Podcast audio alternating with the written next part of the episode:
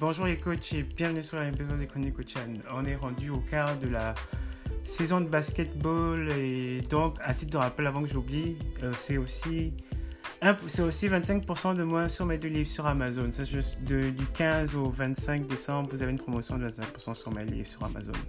Donc, euh, merci de regarder pour cette nouvelle saison de des chroniques du Coachan, euh, pardon, le podcast pardon, NBA du Coachan. Là, on va aller avec. Euh, on est déjà, comme je disais, on est rendu au quart de la saison. Donc, le quart de la saison, qui, dit quart de saison dit aussi euh, bilan au niveau du quart de saison. Et je vais commencer par quelque chose d'assez, de quelque chose d'assez simple. Je vais, je vais d'abord passer par les belles surprises d'abord de la saison. Ensuite, les déceptions. Puis, je vais dire qui est mon MVP pour le moment, le rookie de l'année et ensuite le MIP, donc le Most Improved Player, le joueur qui a le plus amélioré. Donc euh, c'est parti.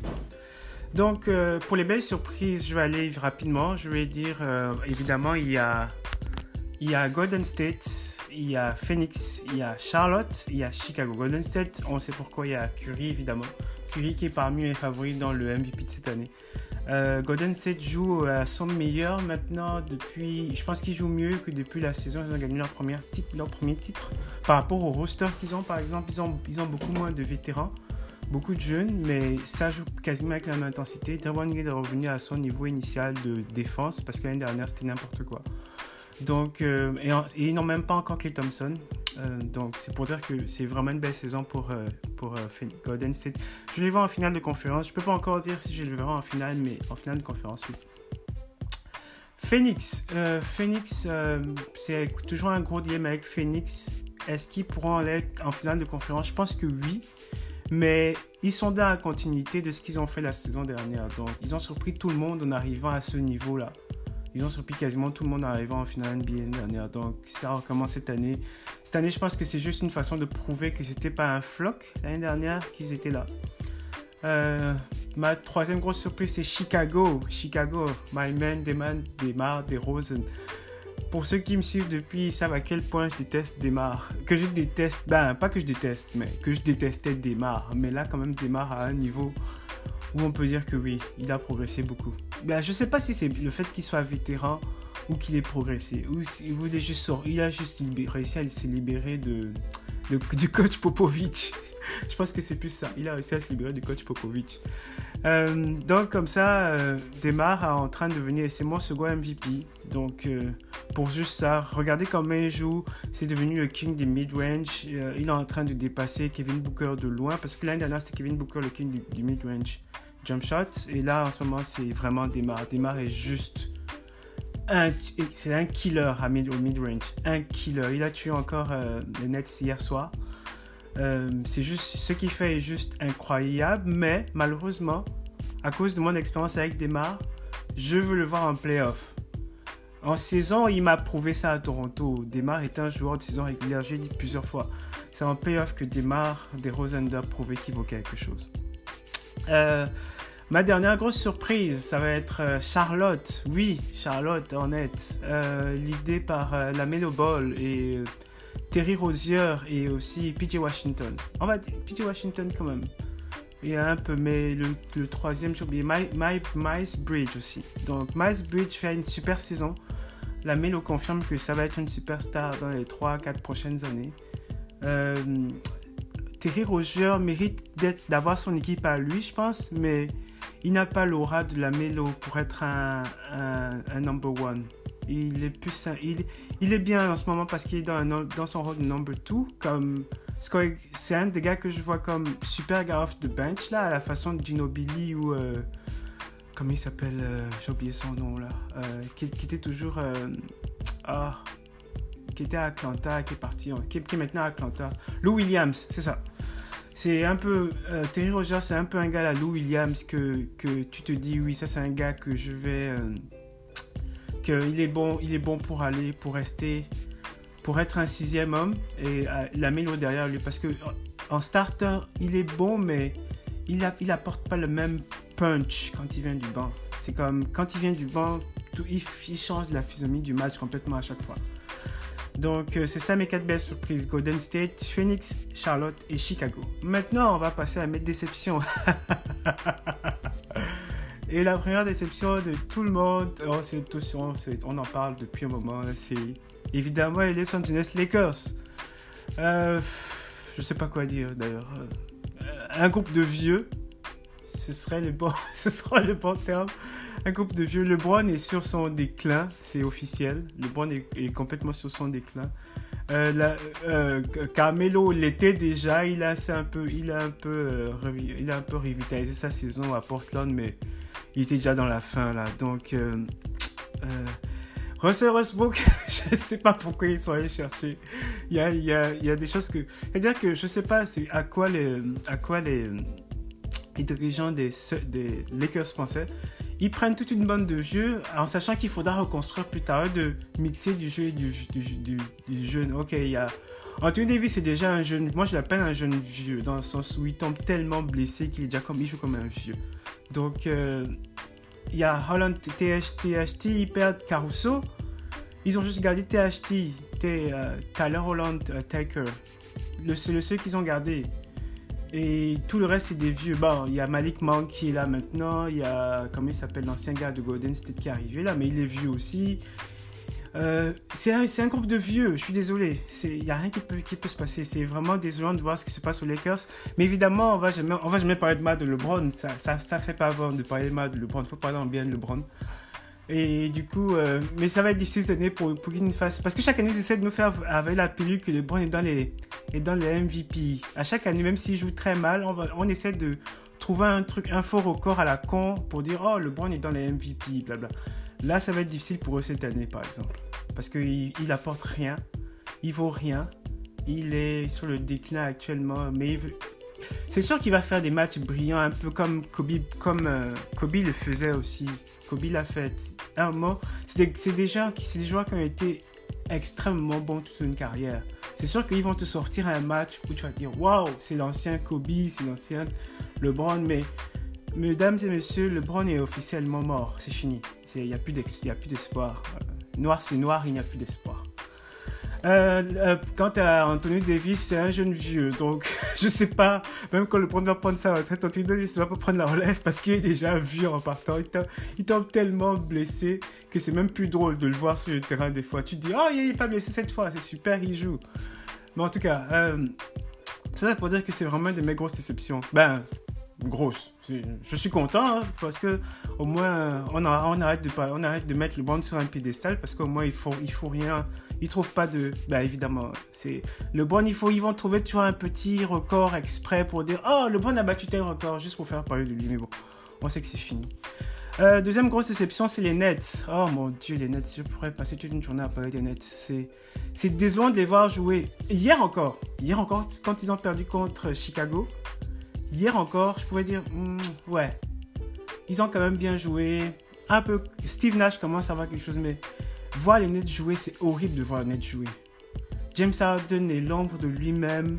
Kevin Durant est dans un, mode euh, super soldier. Jésus-Christ, je dois sauver toute l'équipe.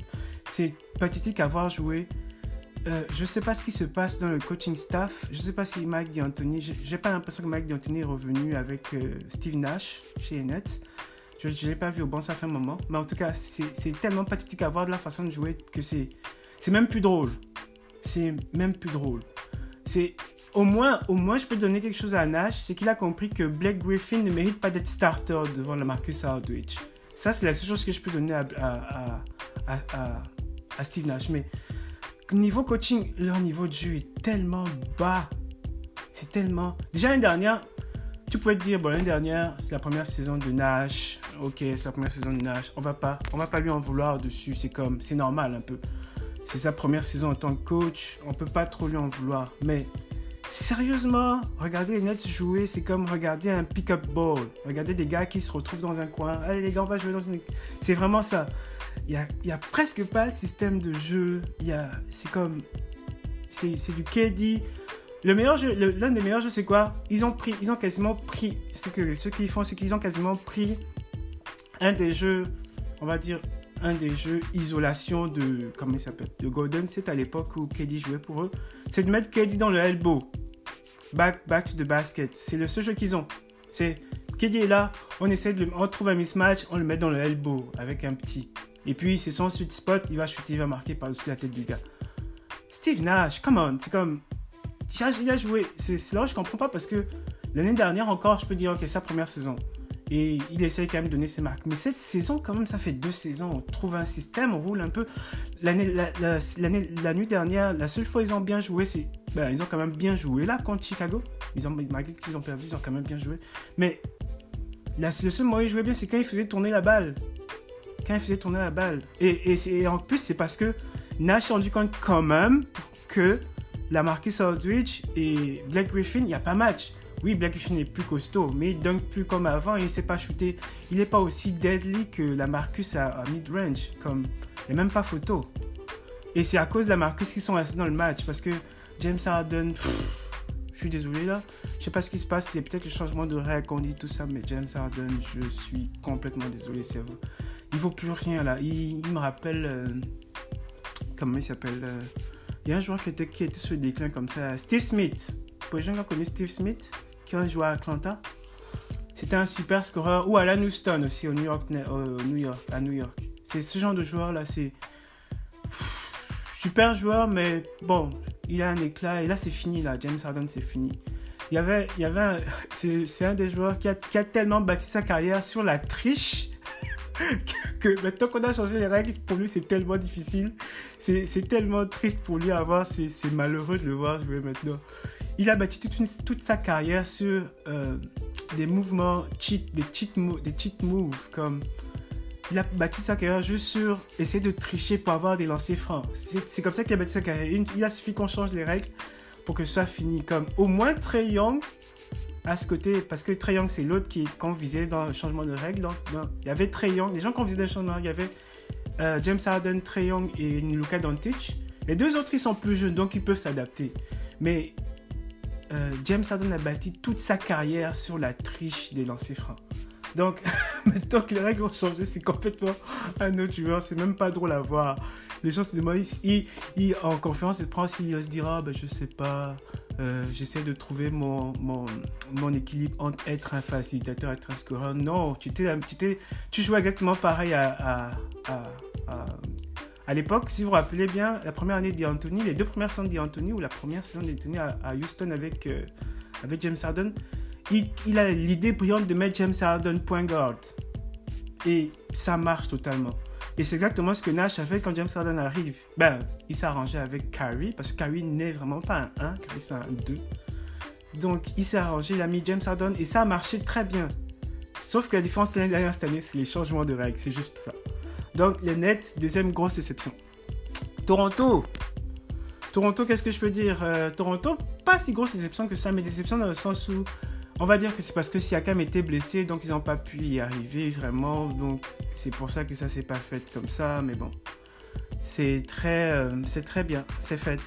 Toronto, c'est juste que c'est un peu, c'est un peu bizarre de les voir un peu dans le milieu du classement pour une si bonne équipe. Mais bon, on va voir.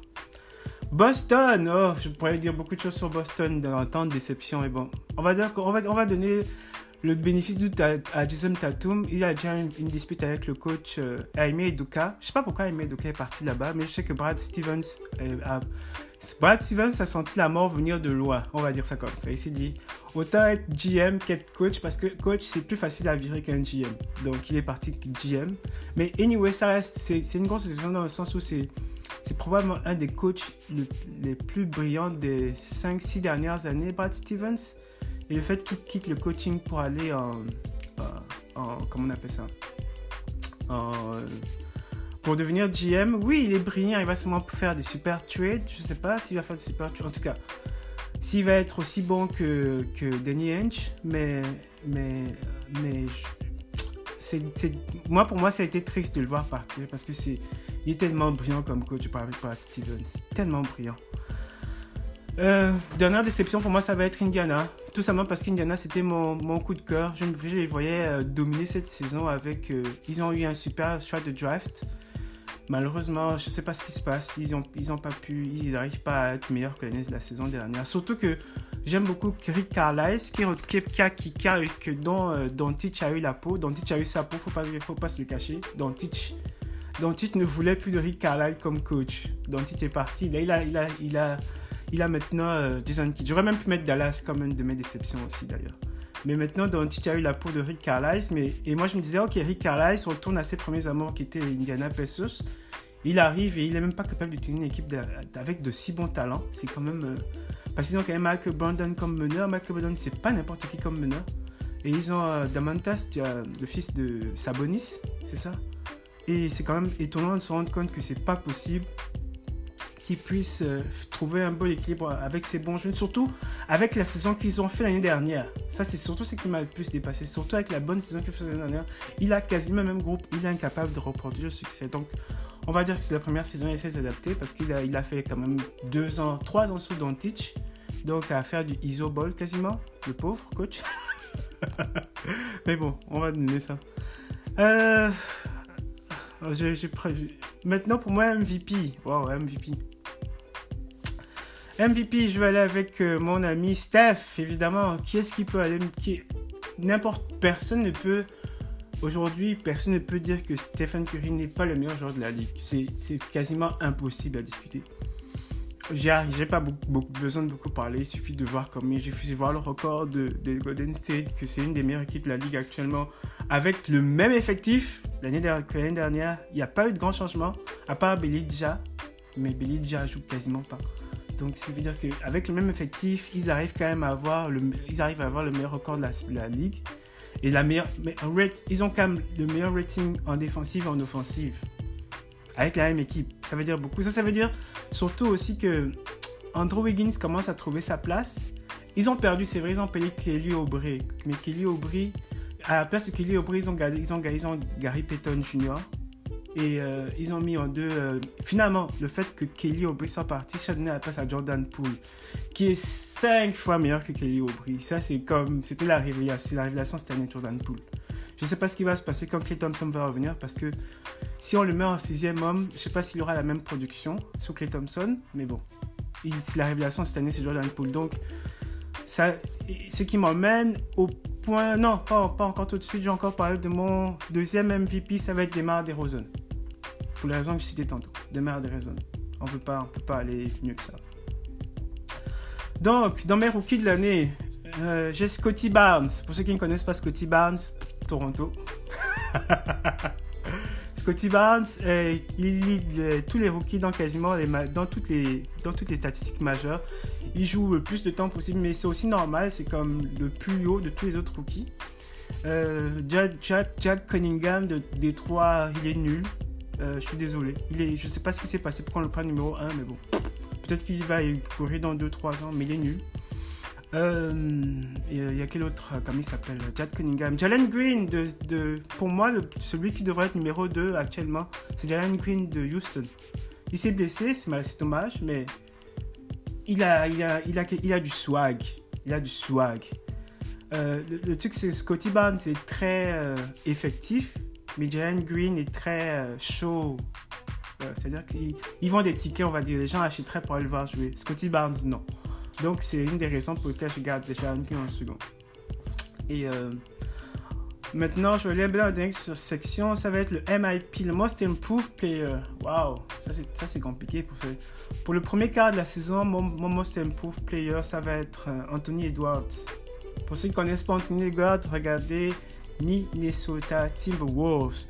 C'était le, le, le, run, le runner-up pour le rookie l'année dernière avec euh, la Melo.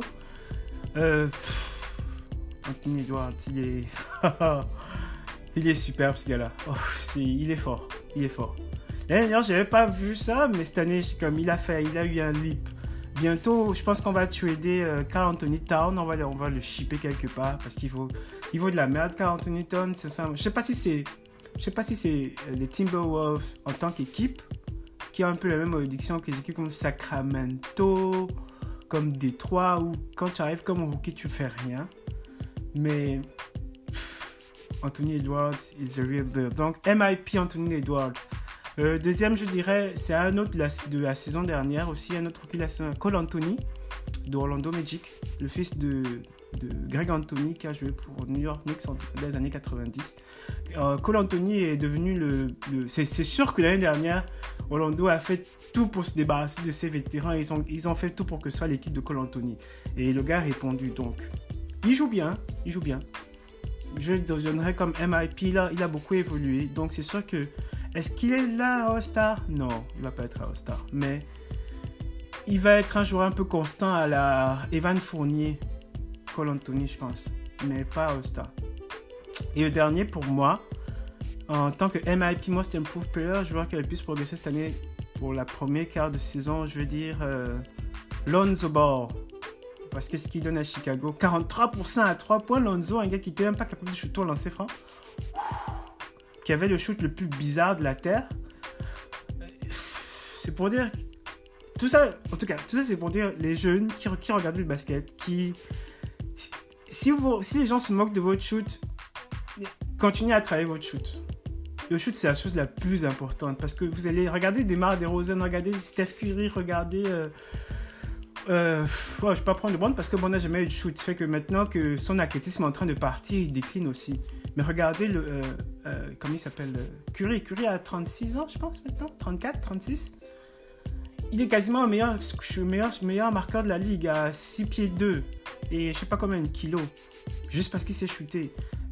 Regardez Clay Thompson. Donc, pour tous les jeunes qui regardent les vidéos, qui font quoi Oui, vous êtes athlétique. L'athlétisme s'en va. Ok? L'athlétisme s'en va. Apprenez à shooter. Apprenez à shooter. N'arrêtez pas. Donc, euh, Lonzo Ball pour ça.